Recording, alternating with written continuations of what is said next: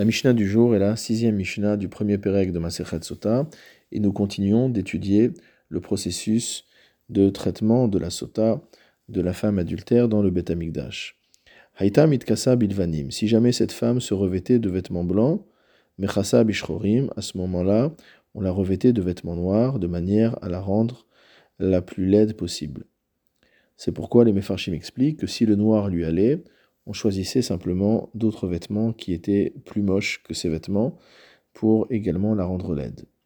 Hayu alea si jamais elle avait sur elle des bijoux en or et des colliers, nezamim, des boucles d'oreilles ou alors des boucles dans le nez, vetabaot, ou encore des anneaux, ma'avirin mimena, on lui enlevait tous ces bijoux, keden navela de manière à la rendre laide.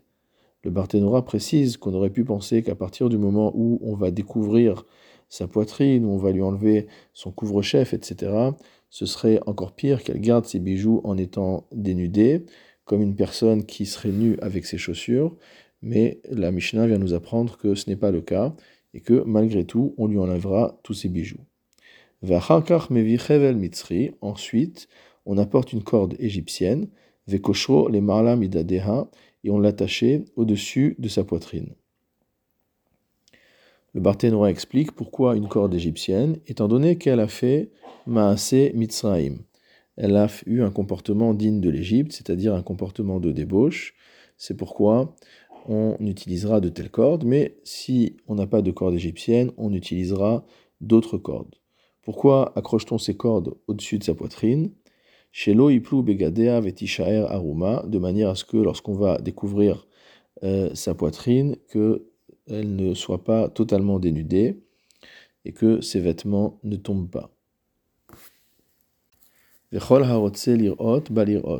Et quiconque voulait assister à cette scène pouvait y assister. Le Barthénora précise que que concernant les hommes, il leur été autorisé d'assister à cette scène, mais ce n'était pas obligatoire. Aval benashim, mais concernant les femmes, chova alkol hanashim ametsuyot sham lavo velirot.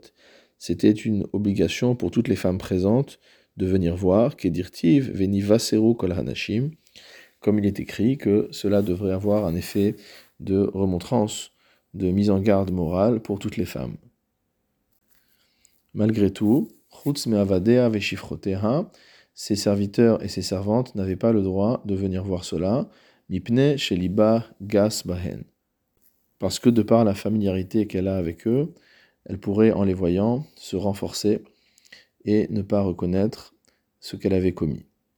Vechol hanashim utarot et toutes les femmes avaient le droit de la voir, chez Nehemar, ainsi qu'il est dit, venivaseru kol hanashim, et toutes les femmes prendront euh, du moussar, motamo de cela, velota asena kezimatrena, et ne feront pas comme votre débauche. Et comme nous l'avons déjà expliqué, ici le mutarot lirota, le fait qu'elles ont le droit de la voir, est à comprendre comme elles ont l'obligation de la voir.